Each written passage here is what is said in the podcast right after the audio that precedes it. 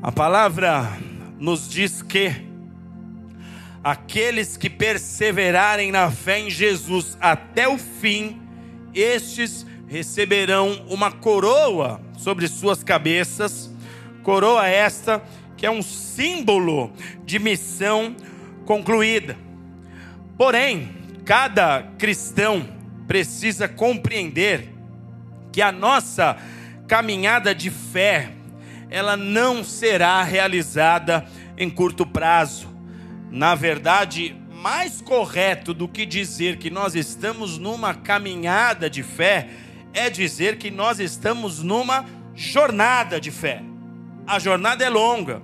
Muitos foram os homens de Deus que escutaram do próprio Deus: levanta, há muito ainda para acontecer, há muito caminho pela frente. Elias foi um desses homens quando, em algum momento de seu ministério, quando abatido espiritualmente frente às afrontas do inferno contra ele, emocionalmente passando por problemas, ele escutou Deus dizer: O anjo do Senhor veio até ele para falar: Vamos lá, homem, levanta, o caminho te será longo. Então nós precisamos entender que o caminho ele é longo e que ao longo deste percurso existe uma real necessidade de ajustes contínuos se nós quisermos receber a bandeirada final com sucesso. Amém?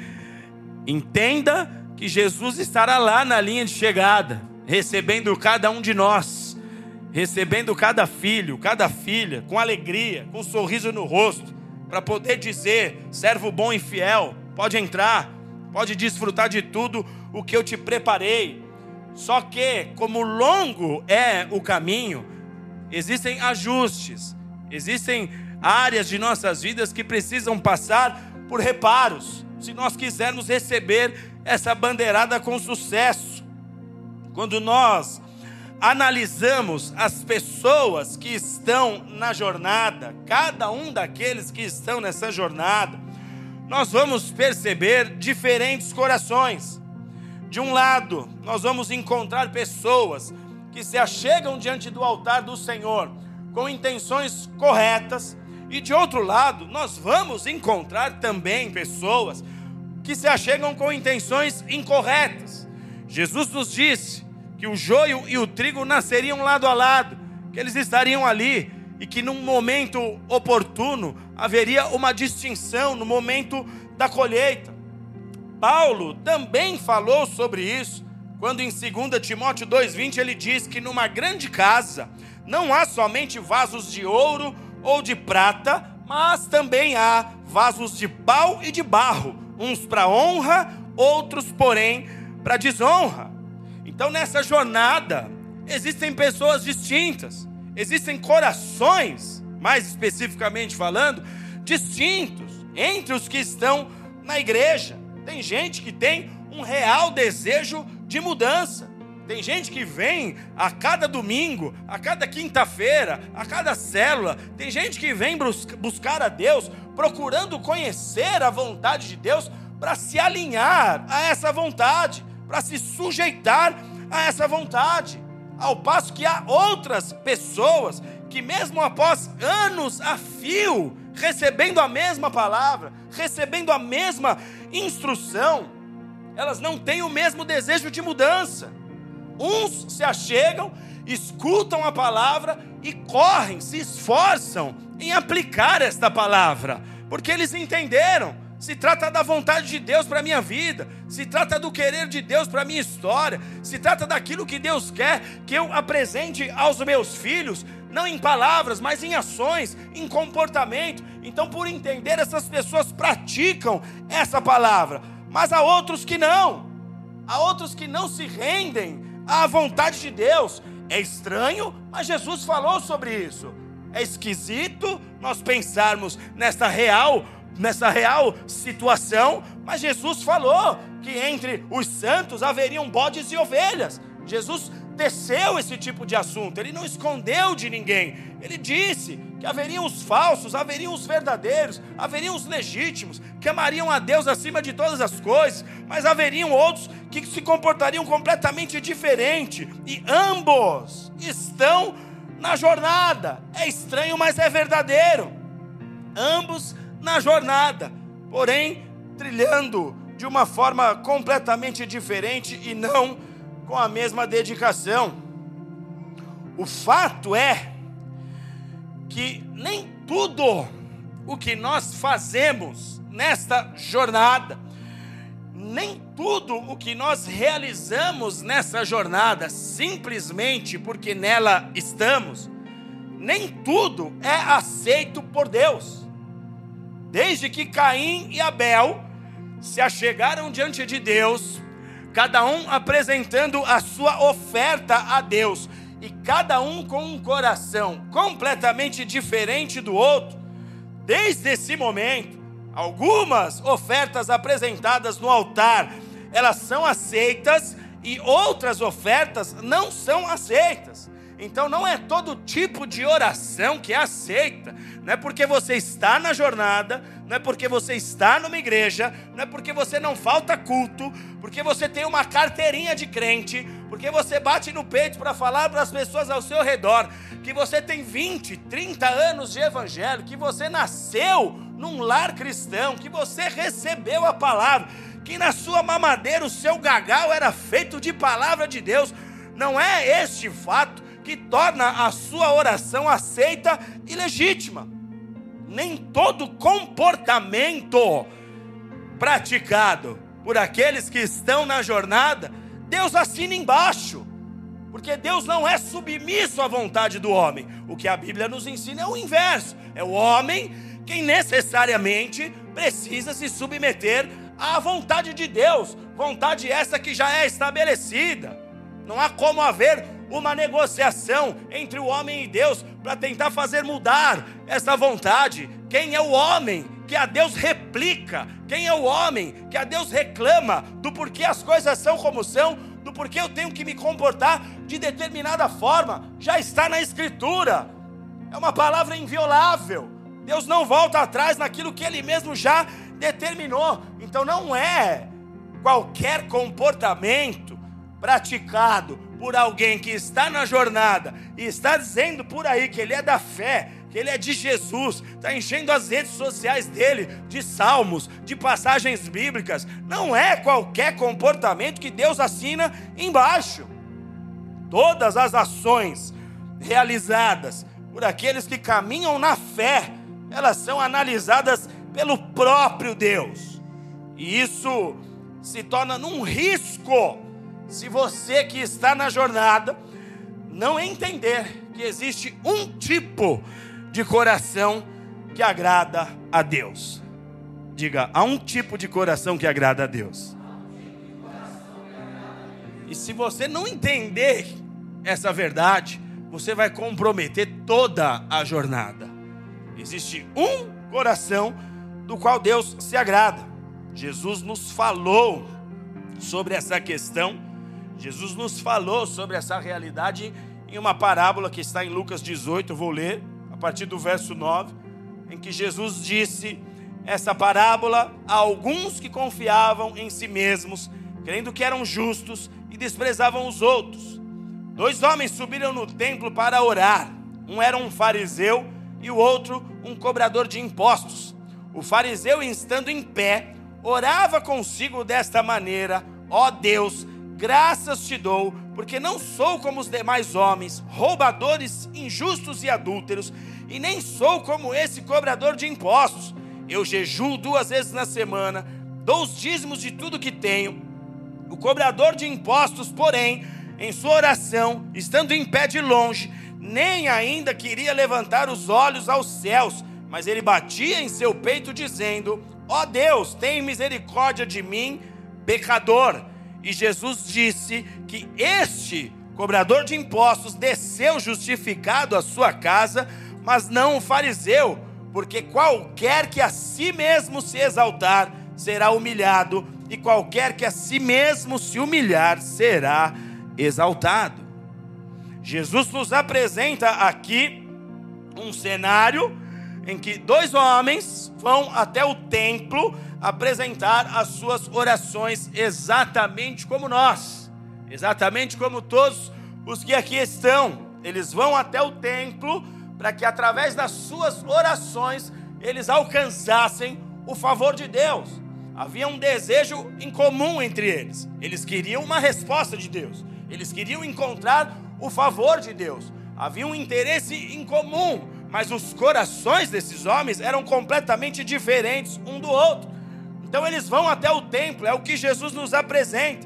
E em 1 Reis, capítulo 8, verso 30, diz que quando Salomão ele constrói o templo, ele faz um pedido a Deus. Salomão sabia que aquela casa representava a glória de Deus, representava a própria manifestação do Senhor. Então ele faz um pedido para que todas as orações que fossem feitas no templo, que elas fossem escutadas pelo Senhor, mas muito mais do que escutadas, que elas fossem também respondidas. Por quê? Porque aquela casa havia sido dedicada a Deus. Ele diz: quando a súplica do teu servo e do teu povo Israel, quando eles orarem neste lugar, ouve e perdoa. Jesus nos mostra então homens que estão neste lugar, homens que se achegam diante de um altar consagrado, dedicado a Deus, do qual havia um voto e uma relação entre Salomão e o Senhor, em que Salomão pediu que Deus escutasse essas orações, Deus se comprometeu a escutar as orações naquele templo, mas agora nós estamos vendo Jesus aqui nos mostrando dois homens que vão até aquele templo, um tem a sua oração escutada, um tem a sua oração respondida, outro tem a sua oração escutada, porém não respondida. E o que que fez com que a oração de um fosse respondida e outro não? Diga assim: um foi humilde e outro não. Mas diga como quem é um crente humilde: um foi humilde e outro não.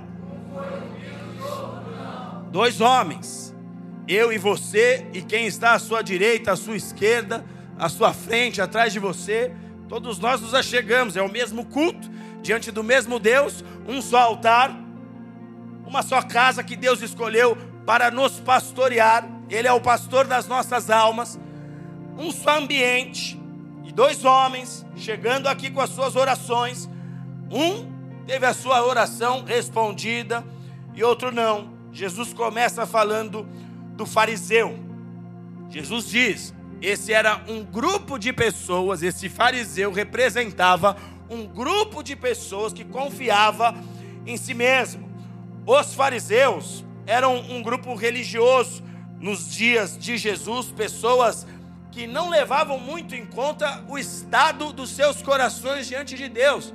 Esses homens eram conhecedores e profundos conhecedores da palavra de Deus e eles se apoiavam nisso o fato de conhecerem as Escrituras, o fato de conhecerem as profecias, o fato de lidar com a palavra e ensinar, porque a maioria desses homens trabalhavam no ensino, pregavam a palavra na sinagoga, instruíam as pessoas, então eles julgavam que esse conhecimento e essa posição deles os colocava numa, num status de superioridade em relação ao povo. Eram homens, em sua maioria, extremamente orgulhosos, extremamente vaidosos. Jesus teve muitos embates com esse grupo de pessoas, com esses religiosos, justamente porque esses homens não aprenderam a pesar as suas ações na, na balança. E Jesus disse, Lucas 16, verso 15: Vocês são aqueles que justificam a si mesmos diante dos homens, mas Deus conhece os seus corações. O que entre os homens é elevado perante Deus é abominação. Jesus batia de frente com esses homens e com esse grupo de religiosos, porque essas eram pessoas que validavam muito mais o seu comportamento exterior, o como as pessoas os, os, os enxergavam, o como as pessoas recebiam os seus ensinos. Eles gostavam de ser chamados de rabi, eles gostavam de ser chamados de mestre. Jesus diz que eles gostavam dos primeiros assentos por serem vaidosos. Não era o primeiro assento porque eu quero, se eu entendo que o altar é lá e Deus se manifesta, eu quero estar mais perto da onde Deus se manifesta. Não, eles gostavam de ser vistos. Eles gostavam que as pessoas soubessem quem eles eram, eles gostavam de status, eles gostavam de fama nada muito diferente do que nós vemos hoje em nossa geração, E dentro da igreja também, nada muito diferente. Só que Jesus, sondando o coração desses homens e sabendo o que de fato existia dentro de seus corações, Jesus confrontava esses homens. Então, estes homens aqui, representados por esse fariseu da parábola, esses homens representam o pior tipo de pessoa na relação homem com Deus, porque são aqueles chamados religiosos. Jesus diz: homens que confiam em si mesmos. E normalmente essas pessoas são aquelas que tudo o que é pregado, anunciado e falado serve para quem está à sua volta, menos para ela. Ela está sempre se apropriando da palavra para outra pessoa. Fui num culto hoje que você tinha que estar tá lá. Não, não, não. Não era essa pessoa que tinha que estar, era você mesmo. Deus falou algo hoje que se você escutasse ia mudar a sua história. Não, Deus falou com você mesmo. Só que esse é o espírito dos fariseus atuando no dia de hoje. A Bíblia fala, por exemplo, dos saduceus, um outro grupo de religiosos que existia também nos dias de Jesus.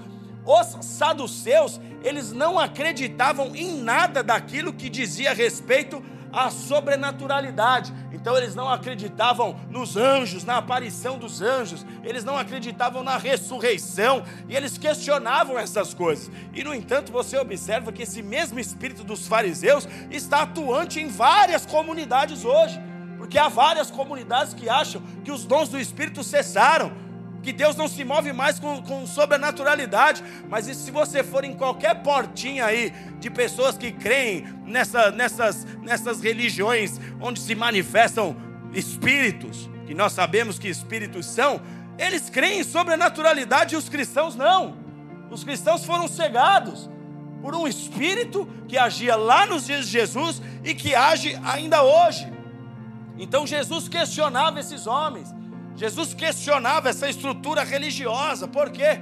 Porque eram homens que valorizavam muito mais o seu comportamento exterior. Só que Jesus vem e fala: os seus corações estão distantes de Deus. Com esse tipo de coração, vocês não entram na casa do meu pai. O que esses homens faziam quando Jesus vinha com esse tipo de discurso? Eles queriam apedrejar, eles queriam matar. Em dado momento, eles quiseram jogar Jesus do alto de uma montanha. Então, esse comportamento religioso, ele é aquele que sempre vê virtudes em si e não consegue ver as suas próprias mazelas. Ele não consegue ver a sua carência de Deus. Ele acha que ele é mais santo do que os outros. Por quê? Porque ele tem anos de igreja. Porque ele tem práticas religiosas, talvez muito mais habilidoso exteriormente do que outros que estão chegando, do que outros que ainda estão se desenvolvendo na fé. São pessoas orgulhosas, pessoas que acreditam que o tempo de igreja os coloca em posição de superioridade. São pessoas que se apoiam no crachá que receberam, se apoiam no nome que receberam, se apoiam na posição que receberam e não conseguem olhar para os seus próprios corações, não conseguem sondar a si mesmo para saber se esse coração com o qual ela está hoje é um coração que agrada a Deus. Porque há muitos desses que um dia já tiveram um coração que agrada a Deus. Quantos homens de Deus nas Escrituras que nós vemos que começaram muito bem, mas terminaram a sua jornada mal? E quantos homens de Deus no nosso tempo atual, que se você for puxar o histórico deles e ver a sua história pregressa, você vai perceber, foram grandes homens de Deus, mas hoje estão muito, muito distantes daquilo que eles já foram um dia. Por quê? Porque se apoiaram na religião se apoiaram na estrutura, se apoiaram no conhecimento.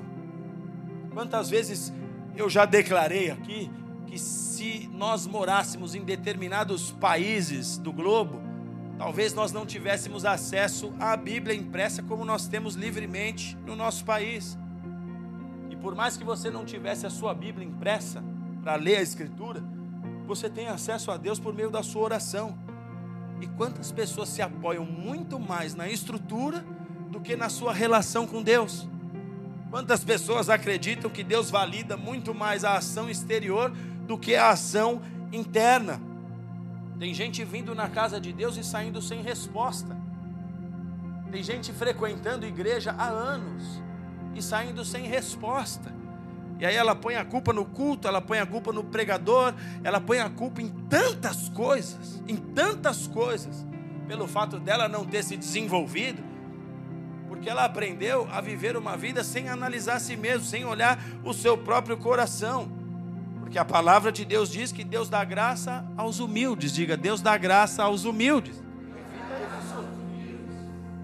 Deus dá graça aos humildes. Tiago 4, verso 6, a parte B diz: Deus resiste ao soberbo, mas dá graça aos humildes. Um soberbo o Senhor detecta de longe.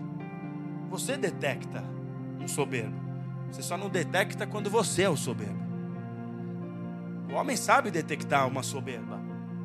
O homem sabe detectar quando alguém trata ele olhando de cima para baixo, com altivez no olhar. O homem sabe detectar. Por quê? Porque você talvez tenha uma semelhança àquilo que é do próprio Deus. Deus observa o soberbo de longe. E a Bíblia diz: o soberbo não passa, o soberbo não avança. Deus dá graça ao humilde. Diga mais uma vez: Deus dá graça ao humilde.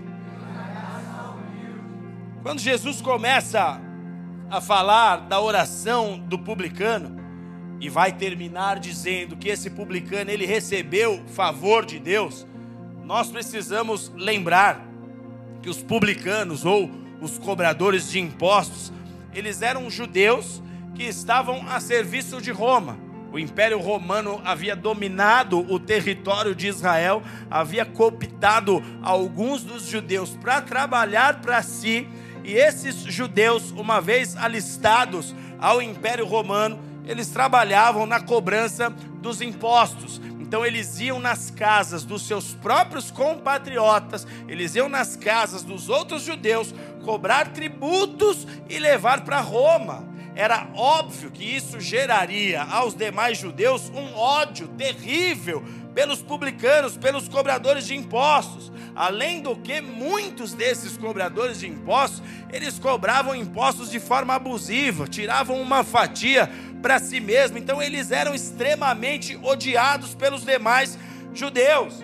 E Jesus diz que um desses homens, um desses cobradores de impostos, um daqueles que aos olhos da maioria era visto como a escória de Israel, um desses homens teve a sua oração respondida. E o texto nos mostra que o que esse homem tinha era exatamente um coração completamente diferente do fariseu porque enquanto o fariseu ele apresentou a Deus as suas obras e aquilo que ele fazia, que aos seus olhos eram obras boas, saudáveis e que colocavam numa posição favorável diante de Deus, o publicano ele simplesmente se apresentou humilhado diante do altar do Senhor. E foi justamente essa humildade do publicano que atraiu o favor de Deus sobre ele. Lucas 18, verso 3, o publicano, o texto diz: o publicano estando em pé de longe, de longe do altar, nem quis chegar muito à frente, de longe, não ousava levantar os olhos, mas batendo no peito dizia: Ó oh Deus, tem misericórdia de mim, pecador. Então o que nós vemos aqui, amados, é um homem que apresentou um verdadeiro arrependimento através de uma oração cheia de um ato de humilhação. Ele não se julgou digno de se chegar junto ao altar de Deus. Ele não se julgou digno de levantar os seus olhos na presença de Deus. Sabe quando você acha que você é bom numa área, você bate no peito para falar: Isso aqui eu domino, nisso aqui eu me garanto, isso aqui eu sei como fazer. Esse homem estava batendo no peito para dizer: Eu sou pecador eu não tenho valia, porque esse homem estava olhando para si mesmo e estava percebendo quanta gente ele havia lesado, quanto mal ele havia feito para o seu povo, quando aceitou trabalhar para Roma e quando cobrou tarifas e taxas indevidas, quando levou dinheiro de forma fraudulenta. Esse homem estava diante de Deus enxergando a sua podridão, diante da glória de Deus, num ambiente santo, onde nós nos questionamos como pode pessoas com corações diferentes diante do mesmo altar, diante da mesma presença. Como pode as pessoas se comportarem de forma irreverente e outros na presença de Deus se derramando, se rasgando, porque sabem diante de quem estão, de quem eles estão. Então, esse publicano, ele está no templo exatamente assim. Eu sei quem ele é, ele se sente mal, ele olha para a sua sujeira.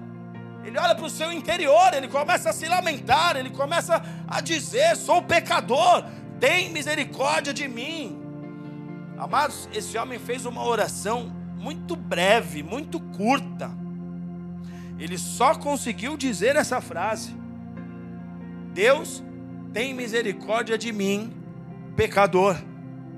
Só isso foi o que ele conseguiu dizer. Porém, isso aqui tocou os céus. E às vezes nós nos confundimos achando que nós temos que impressionar a Deus de alguma forma. Às vezes nós nos confundimos achando que temos que fazer muitas coisas para Deus. Outro dia eu estava atendendo uma pessoa que vindo de uma situação terrível, terrível, terrível, tenho que falar.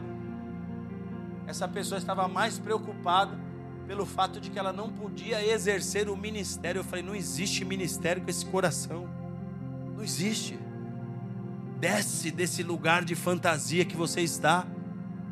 Para Deus, mais vale o seu coração reto do que as coisas que você faça para tentar pôr uma postagem no seu Instagram lá, amo o sertão, você não ama nada. Você não ama você. Você não ama a sua própria vida. Como é que você vai amar outra pessoa? A Bíblia diz que para eu amar o próximo, eu tenho que, em primeiro lugar, amar a mim mesmo. Eu não consigo amar o meu próximo, eu não consigo amar uma pessoa legitimamente como essa pessoa merece ser amada se eu não aprender a amar a mim mesmo. Eu falei: sai desse mundo de fantasia em que você se colocou. Você está sujo, cheio de pecado está leproso, espiritualmente leproso. Sai desse, ah, mas é, é que eu estou há muito tempo sem servir, eu não me vejo sem servir. Eu falo, você nunca nem se viu servindo, essa que é a verdade. Porque você nunca consertou teu coração. Você nunca tratou as coisas de Deus com a seriedade devida. Na verdade, você está na maior roubada se você continuar servindo no ministério com esse comportamento, ainda bem que Deus puxou a capivara e te, e te achou nessa situação, porque Ele está te dando chance de você se consertar. Porque se ele puxasse a capivara na hora que a luz apagasse, você não tem mais para onde correr, você não tem mais o que fazer, você não tem mais outra alternativa. Se é agora, Deus ainda está sendo bom contigo, Deus ainda está sendo amoroso contigo. A Bíblia diz que um filho legítimo de Deus é aquele que passa pela repreensão, porque se estou sem repreensão, você não é filho, você é bastardo. Se você está sem correção, você não está na condição de filho, você está na condição de um bastardo espiritual. Bastardo não tem herança. Bastardo não recebe nada do pai. Bastardo não recebe coisa alguma. Por isso Deus vem e corrige primeiro. Isso revela o amor dele pela sua vida. Um homem que fez uma oração bem curtinha, mas uma oração que tocou os céus. Porque a verdadeira humilhação, ela leva o homem a acusar a si mesmo dos seus pecados, e não a buscar culpados, e não a enumerar uma série de fatores que o levou àquela condição. Isso é o mesmo espírito que assolou Adão e que assolou Eva, é o mesmo demônio te levando a olhar para tudo, menos para você mesmo, porque a principal pessoa, a pessoa mais responsável pelos seus erros é você mesma. A verdadeira humilhação olha para si. A verdadeira humilhação não busca culpados. A verdadeira humilhação olha e fala: Eu não tenho sido um bom sacerdote para minha casa. Eu não vou colocar na conta da minha esposa. Eu não tenho sido uma esposa verdadeira eu não vou colocar na conta do meu marido, porque a palavra de Deus diz que um homem santo santifica a esposa e uma mulher santa santifica o marido. Então, um casamento que vem a ruir, ambos são os culpados. Não coloque na conta do outro, porque se um for santo, vai santificar o outro. Se um for legítimo em Deus, Deus encontrou um altar na terra para manifestar a glória através desse altar. É assim que funciona. Deus só precisa de um. Quantos Abraão ele chamou? Ele só precisa de um. Ele chamou Abraão e falou: sobe aqui, sobe aqui, vem ter um momento aqui comigo. Se você for sério, eu vou fazer algo através de você e vou conectando outras pessoas a essa missão. Um precisa ser sério. Um precisa ser sério. E Deus tem uma plataforma adequada para fazer manifestar a glória dele nessa terra. Nós precisamos nos esforçar ao longo do trajeto para termos um coração que agrada a Deus, pois qualquer que a si mesmo se exaltar será humilhado, mas qualquer que a si mesmo se humilhar será exaltado. Essa é a regra do jogo. Essa é a regra do jogo. Eu me lembro que eu trabalhava numa empresa e havia teve um mês que todos os vendedores da empresa foram muito mal nas vendas, inclusive eu, todos, todos. E numa reunião com um chefe que era muito difícil, um homem muito inflexível, muito duro, numa reunião ele começou a fritar todos os vendedores e ele escolheu fazer uma dinâmica de uma roda, parecia uma célula, e ele começou por um lado do qual eu fiquei de último. Então eu ia vendo cada um sendo fritado, cada um sendo recebendo a, as balas do patrão, e eu já ia caindo. Cada tiro que ele dava em um, eu morria junto. Cada um que ele pegava, eu já me jogava no chão, falava: "Meu Deus, que vai ser de mim a hora que chegar a minha vez?" E aí Deus falou comigo assim: "Se humilha". Eu ouvi claramente a voz do Senhor: "Se humilha". Aí eu falei: "Tá bom. Vou dar um jeito, não sei nem o que eu vou fazer. E Deus falou: a verdadeira humilhação está na verdade. Fale a verdade para ele. E aí a roda foi rolando, rolando, e cada um que tinha uma respostinha para o patrão, o patrão era jogo duro, ele fuzilava, chamava de tudo quanto é nome. Quando chegou minha vez, ele falou: E você? Aí eu falei: Eu? Falei: O problema na minha região sou eu mesmo. Quando eu falei isso, ele ficou sério. O problema na minha região sou eu mesmo. Eu poderia ter acordado mais cedo, eu poderia ter visitado mais clientes, eu poderia ter ligado para mais gente, eu poderia ter me esforçado um pouco mais do que eu me esforcei. Se eu não cheguei nesse número que você colocou, é porque a falha sou eu mesmo. Quando eu agi dessa forma, em verdade, ele, ele, ele não deu nenhuma, nenhum feedback, ele simplesmente falou: acabou a reunião, vamos almoçar. E aquela minha atitude desencadeou um período em que na empresa eu batia as minhas metas de venda todos os meses, eu era primeiro em vendas, todos os meses eu era primeiro em vendas, e Deus me honrou sobremaneira naquele lugar. Por quê? Porque quando você se humilha, essa é a regra do jogo. Você tem que aprender a aceitar ser humilhado. Quando você aprender a aceitar ser humilhado, a sua vida vai se tornar mais leve. Porque o homem morto, ele não sente mais muita coisa. Agora, quando você começa a criar defesas, autodefesas, alguém fala uma coisa, você quer dar uma respostinha, alguém age de um jeito, você já quer dar o troco. Quando você começa a ter suas autodefesas e tirou de você a aceitação, o aceite de se humilhar e de ser humilhado, você entrou numa esfera que você vai ter complicações. As portas que antes estavam abertas, escancaradas, já não começam a mais estar abertas. E Deus se entristece. Porque a alegria do Pai é abrir porta para os seus filhos. A alegria do Pai é poder honrar um filho na terra para poder envergonhar o diabo. Falar, oh, meu filho aí, ó. Não foi isso com Jó? Ele falou, aquele cara só te ama pelo que ele tem. Ele falou, não, ele me ama porque ele me ama mesmo. E no final da vida de Jó, a palavra de Deus diz que Deus envergonhou o diabo porque Jó recebeu o dobro de tudo que ele possuía. Deus quer envergonhar o diabo na sua história. Só que você tem que aprender a ser humilde. Vira para quem está do seu lado aí e fala assim: ó, é mais simples ser humilde. É bem mais simples. E ser humilde não tem a ver com ser idiota. Amém? Vamos criar um cenário aqui. Alguém te lesou você tem direito, por lei, de reaver essa questão. Você está dentro do direito, é justo, mas você também pode abrir mão e perdoar. Você tem duas ações justíssimas aí. Você não precisa comprar briga com ninguém, você não precisa virar inimigo de ninguém, você não precisa desonrar o nome do Senhor em lugar nenhum. Qualquer que a si mesmo se exaltar será humilhado. Então, se você também quiser levar vantagens, você vai ter problemas.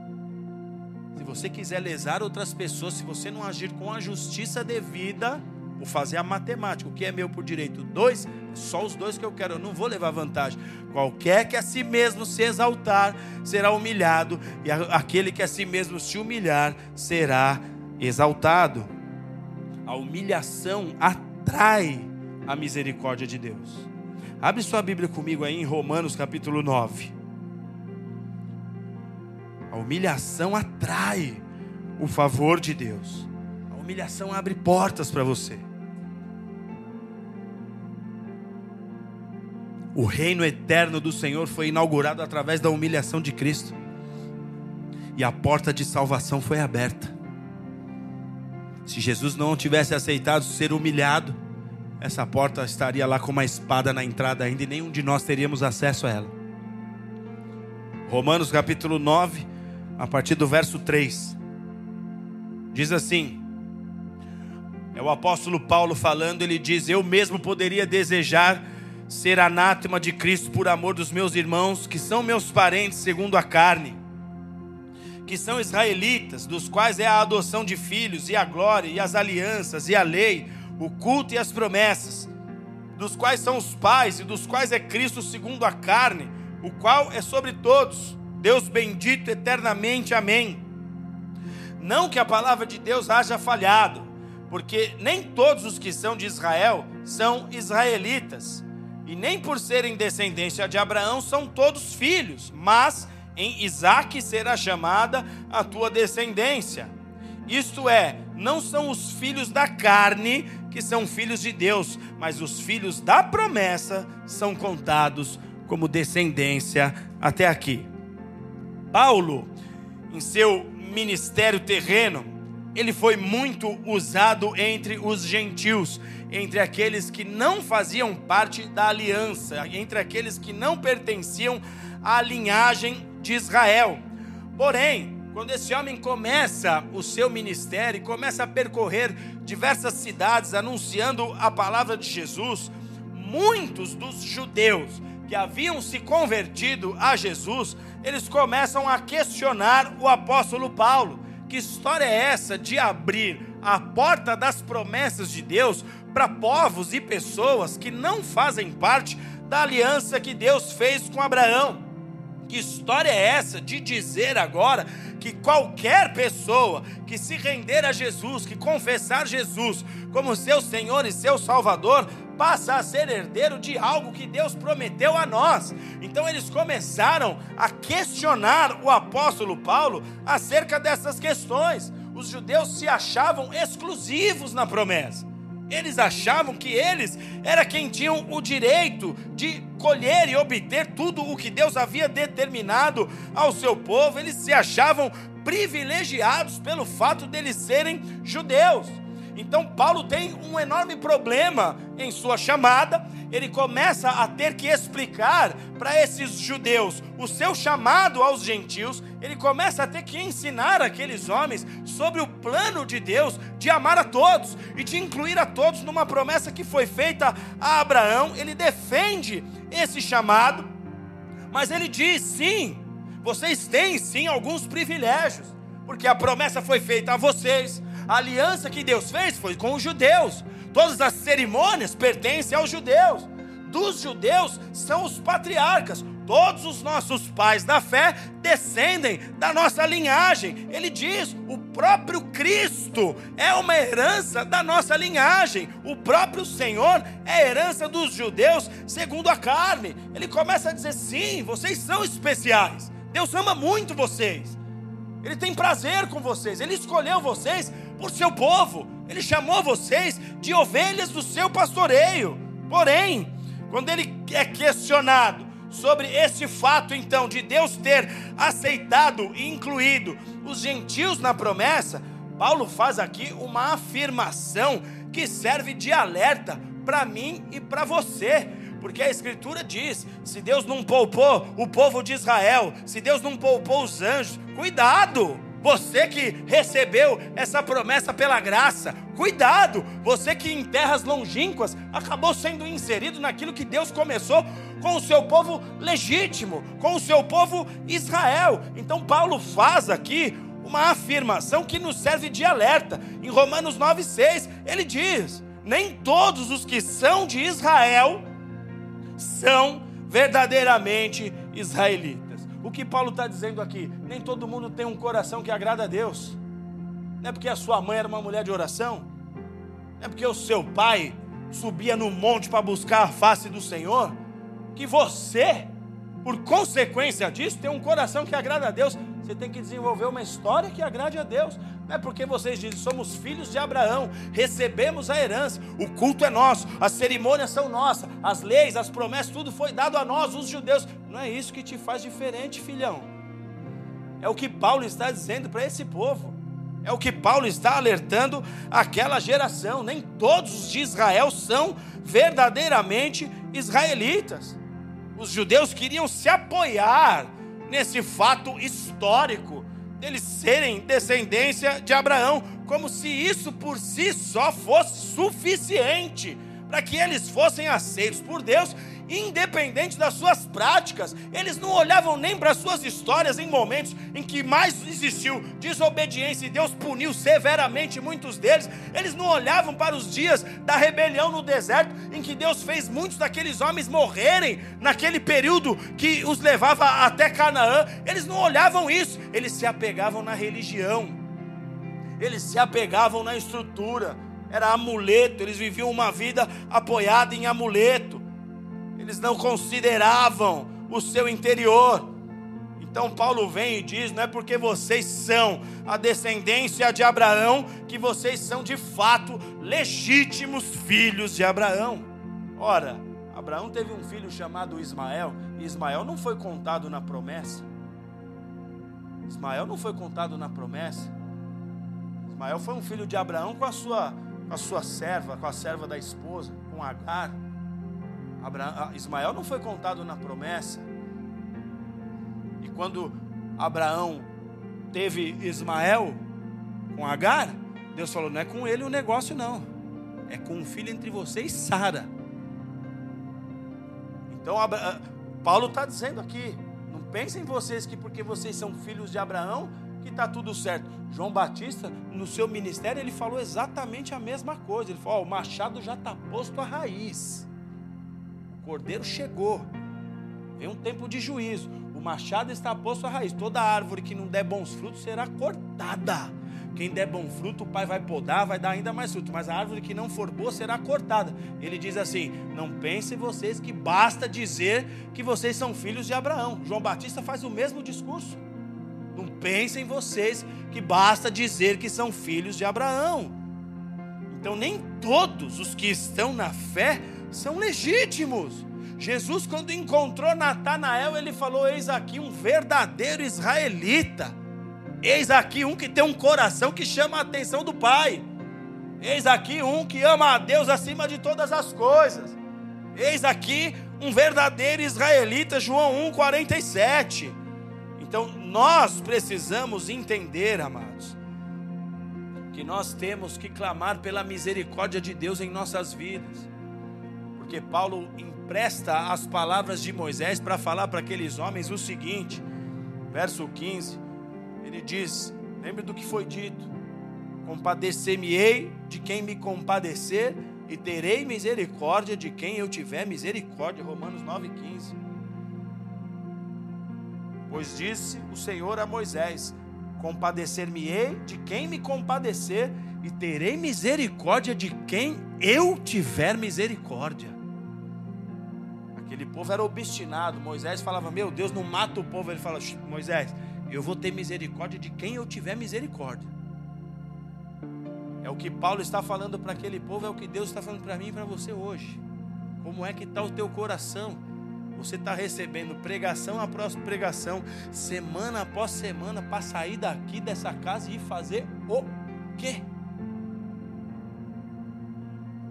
E a Bíblia diz que não dá para dizer para Deus o tal do eu não consigo.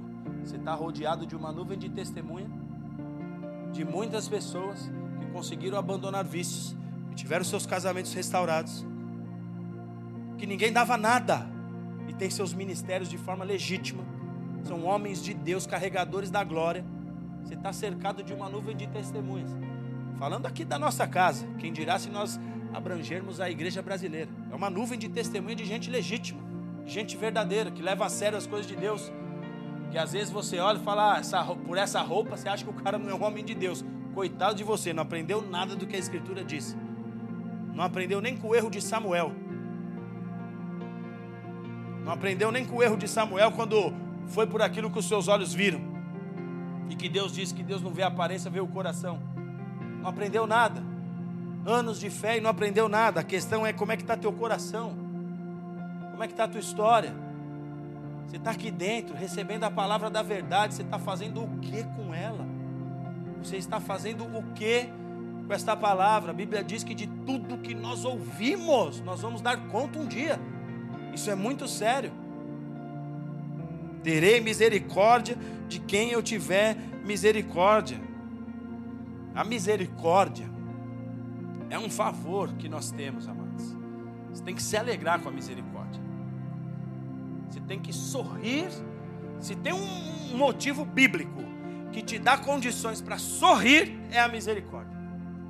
Porque senão ninguém aqui sorriria nunca mais. Ninguém, ninguém, a começar por mim mesmo.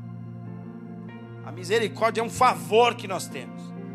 É o ato de compaixão de Deus por nós, como pecadores que nós somos. Dói para o pai ver os seus filhos fora da promessa. Quem é pai e mãe aqui sabe, se o filho tem uma desgarrada, se o filho tiver um comportamento estranho, dói. Eu lá em casa, meus filhos saem eu estou naquela fase que agora eu entendo minha mãe e meu pai. O filho sai enquanto ele não chega, eu não consigo dormir, eu fico rolando na cama, brother. É horrível isso. Quem é pai que tem filho aí mais velho sabe do que eu estou dizendo. Horrível. Ele saiu, tá bom, eu sei que ele está num lugar com, o pessoal da igreja, está tudo bem. Mas eu não fico rolando na cama. Dói para um pai ver os filhos dele, para o pai, ver os seus filhos fora da promessa, por causa de corações que estão buscando coisas erradas. Só que Deus é um pai de amor, amém? Diga assim: o meu Deus é um pai de amor. Vamos entender isso aqui, que não é para fazer de você também um, um, um pilantra do Evangelho. Deus me ama, vou dar uns beijos, porque Deus me ama, entendeu? Tô tem pão esperando, tenho que dar uns beijos. Não é isso, não. Deus é um pai de amor.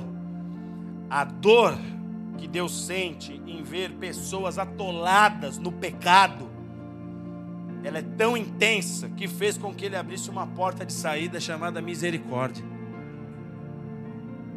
Ele tem uma porta de misericórdia para você. E ele quer que você aprenda o que é essa porta de uma vez por todas e que você passe por essa porta. A palavra diz que as misericórdias do Senhor são a razão de nós não sermos consumidos. Se não fosse a misericórdia do Senhor, ninguém aqui teria motivos para sorrir. Ninguém. Amém, amados? Porque a misericórdia é a porta de favor. Satanás já poderia ter tragado muitos de nós aqui. Esse é o desejo dele. Se você para para observar o mundo como ele está hoje, é fácil você compreender que se o diabo tivesse a chance, ele já teria matado a humanidade há séculos. Por que ele não fez isso? Porque Deus não deixa. Porque ele já tem tudo armado. Por que ele não fez isso? Porque Deus não deixa. E enquanto isso, Deus está oferecendo a misericórdia. Então o diabo, ele já queria ter tragado muitos de nós aqui. E às vezes ele tem causas legítimas, que biblicamente lhes dão o direito de tragar. Porque a Bíblia diz que se houver pecado, o salário do pecado é a morte. E que o diabo ele vai encontrar pouso. Aí o diabo vem para te tragar. E Deus fala assim: calma. Antes de você tragar, eu vou oferecer a ele a minha misericórdia. Você conseguiu entender o amor que Deus tem para a sua vida? Antes de você tocar nele, eu amo meu filho, eu amo minha filha.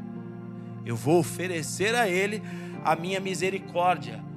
Então valorize a misericórdia de Deus, porque é uma porta que Deus abriu para que você passe por ela. Amém, queridos?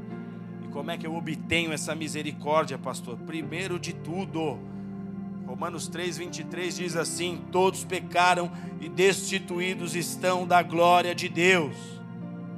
Os nossos pecados fazem separação entre nós e Deus. Deus continua tratando o pecado como pecado. Quando você peca, o Senhor vira as costas para você. Quando você peca, a luz apaga. Por isso que muitas pessoas têm dificuldade de voltar para a igreja, têm dificuldade de voltar para a fé, têm dificuldade de voltar a orar como um dia já oraram, como um dia já adoraram, porque a luz apaga a chama apaga. Aí você vai ter que raspar pedra de novo para voltar a fazer fogo. Por isso que a ordem de Deus é manter a chama acesa. Quando a vela estiver apagando, pega e já acende a próxima. Já acende a próxima. Não deixa apagar. Senão vai tudo se tornar mais difícil. Os nossos pecados trazem separação entre nós e Deus. Nós precisamos da misericórdia. Qual é o segredo que Deus nos mostrou nesse texto? Peça pela misericórdia. O publicano vai no templo e fala: Deus tem misericórdia de mim, pecador. É a única coisa que ele fala. Ele não fala, me dá dinheiro, me abre uma porta de emprego, faz isso ou faz aquilo, me muda de lugar. Ele não pede nada disso. A primeira coisa que ele pede é misericórdia, Deus. Porque se não for a tua misericórdia, eu caio morto hoje aqui. Se não for a tua misericórdia, minha jornada acabou agora e eu não vivo um terço daquilo que o Senhor desenhou para a minha história. Então Deus está abrindo uma porta de misericórdia para você e está te dizendo: ore, peça por essa misericórdia, entre diante de Deus, pare de pedir muitas coisas e comece a pedir pela misericórdia dEle, porque quando a misericórdia de Deus te alcançar, as portas voltam a se abrir sobre a sua história outra vez. Você crê nisso? Aplaude a Jesus. Essa é a oração mais eficaz que existe. Essa é a oração mais eficaz que você pode fazer. Se achegue a Deus em humilhação, reconhecendo que nada do que você fizer vai mudar a sua condição de pecador, a não ser o perdão de Deus. Tem nada que você faça. Vou tocar um som hoje para Jesus que vai mudar minha condição de pecador. Não vai. O que muda a tua condição de pecador é o perdão de Deus é a misericórdia de Deus, clame por ela. E sabe o que acontece quando você vai clamando por essa misericórdia? Você vai aprendendo o que é essa misericórdia e você não se torna tão duro com as pessoas. Porque muitos cristãos, por não entenderem a misericórdia, tratam outros cristãos que erram como se tivessem morrido, como se tivesse acabado. Você não tem mais chance. Olha o que você fez. Olha os absurdos que você falou na minha cara. Você me traiu. Você fez isso e isso comigo. Você falou mal de mim para outras pessoas. E o cristão não aprende a exercer misericórdia, porque ele também não tem contato com a misericórdia, ele não crê na misericórdia, ele não ora para que Deus tenha misericórdia dele, ele não consegue exercer misericórdia, se torna num cristão rígido, duro, onde falta amor, onde falta perdão. A Bíblia diz que Moisés, ele entendia tanto essa verdade, que ele orava isso diante de Deus. Deus, tem misericórdia do povo. Moisés apelava: O que as outras nações dirão, Senhor, se o Senhor exterminar esse povo? Vão dizer que não, o Senhor não tem poder. Ele apelava: Tem misericórdia, faz a obra lá, Pai. Quando você começa a buscar pela misericórdia, você vai aprender a orar pela misericórdia na vida dos outros. Senhor, visita lá.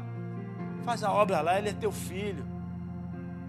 Ele te ama, ela te ama, tem defeitos, como eu, Senhor. Eu tenho defeitos. E eu consigo entender o seu amor através da sua grande misericórdia. Então exerce, estenda suas mãos lá também. Exerce misericórdia com aquela vida também, Senhor. Então a primeira coisa que você tem que fazer é orar. Paulo também diz, Romanos 12, verso 1: Rogo-vos, irmãos, pela misericórdia de Deus, que apresentem os seus corpos como um sacrifício vivo, santo e agradável a Deus. Existe um padrão bíblico quando o assunto é sacrifício, porque em todo ato de sacrifício tem que ter uma vítima, amém? No Antigo Testamento, a Bíblia diz que essa vítima era um novilho, esse era oferecido em função dos pecados, como sacrifício pelos pecados dos homens. No Novo Testamento, essa vítima foi o próprio Jesus. E o que Paulo está dizendo é que agora nós devemos entregar as nossas vidas como um sacrifício vivo, santo e agradável a Deus, porque isso vai atrair a misericórdia de Deus sobre as nossas vidas. É entregar o seu corpo em obediência, é entregar a sua vida dedicado a Deus, é viver os teus anos como quem vive para o Senhor, edificando obras de reino nessa terra, visitando pessoas, levando o evangelho, fazendo obras de transformação nessa terra. É você entregar o teu corpo como um louvor prático a Deus um louvor que demonstra diariamente que você foge daquilo que fere a tua relação com o Senhor, daquilo que mancha as tuas vestes de noiva. Você entende que você é noiva, e não existe noiva que entra com o vestido manchado no altar, não existe noiva que entra descabelada, com o batom borrado, com a roupa torta, não existe. Nenhum noivo receberia a sua noiva dessa forma. Então, quando você passa a viver como sacrifício santo, vive e agradável, você entende: eu tenho um dono, alguém que me comprou por alto preço, alguém que entregou-se a si mesmo por amor, ele se dedicou pela minha vida. O mínimo que eu posso fazer é entregar minha vida também. É o mínimo e o que de melhor eu tenho a fazer. Porque fostes comprado por bom preço, 1 Coríntios 6,10.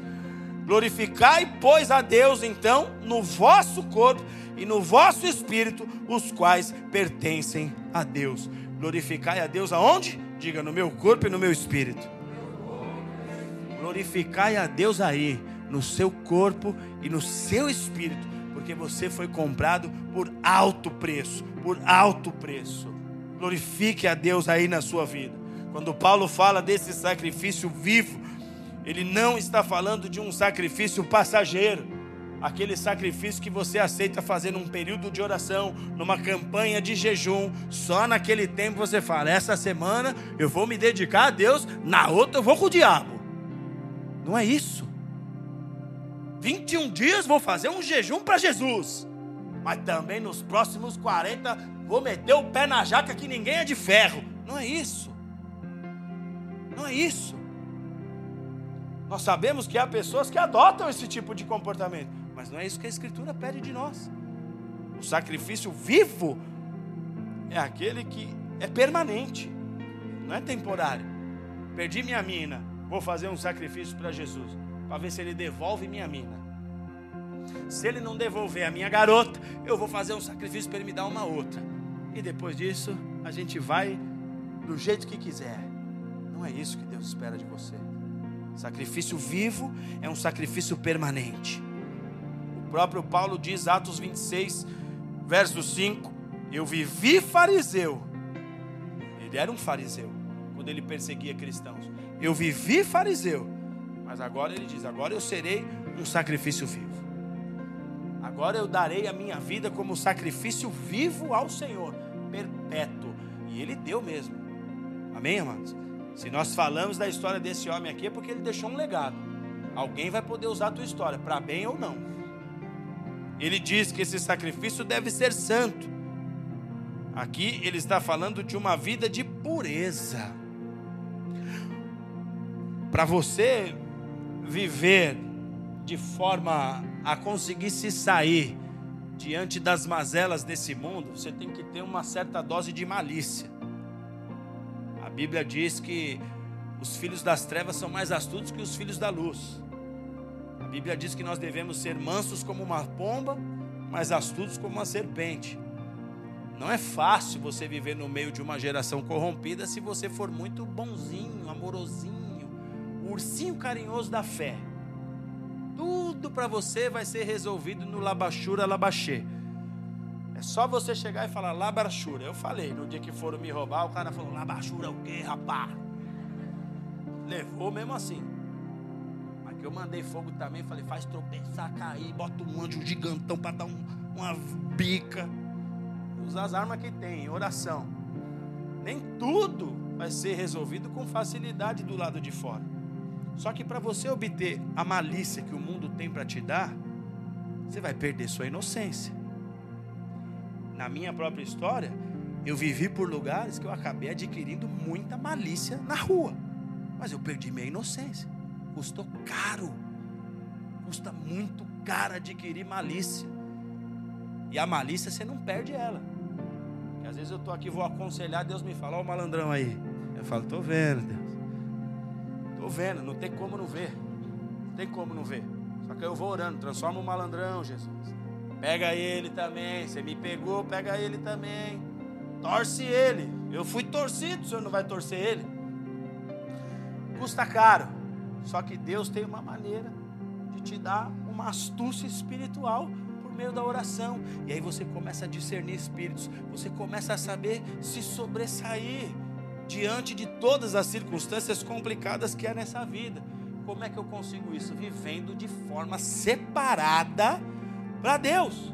O sacrifício santo é esse: eu vou ser separado e vou deixar que Deus me ensine a discernir o que eu tenho que fazer em todas as circunstâncias da minha vida. Deus quer que você tenha um nível de relacionamento e santidade com Ele acima da média. Não dá para você, como cristão que tem contato com a palavra de Deus, ter comportamentos igual as pessoas que se dizem cristãs, mas que estão do lado de fora arrebentando tudo. Qual é a sua diferença dele? Qual é a sua diferença dessas pessoas? O salmista nos ensinou a adorar o Senhor na beleza da sua santidade. Então o sacrifício tem que ser vivo, santo. Você tem que viver de forma separada a Deus. E por último, Paulo fala de um sacrifício agradável. Viver de tal modo que Deus aceite esse seu estilo de vida. Fariseu acreditou nas suas maneiras só que elas para Deus eram abomináveis. Em vez dele fazer subir um incenso agradável, ele fazia subir um fedor ao céu. Ele acreditou nas suas próprias maneiras, mas Deus não se agradava. Então você tem que lutar, se esforçar para levar uma vida de forma agradável e questionar, perguntar a Deus todos os dias a maneira como eu vivo, Senhor. Te agrada? Não tenha medo de ouvir de Deus não, porque isso vai te posicionar, isso vai te ajustar isso vai fazer com que você continue essa jornada da maneira certa, para que lá no fim você não tenha uma surpresa desagradável. 1 Pedro 2,5, e aqui eu encerro, diz: Vocês são como pedras vivas, edificados como casa espiritual e sacerdócio santo, para oferecerem sacrifícios espirituais agradáveis a Deus. Sacrifícios agradáveis a Deus, por meio de Jesus Cristo. Curva sua cabeça, feche os seus olhos.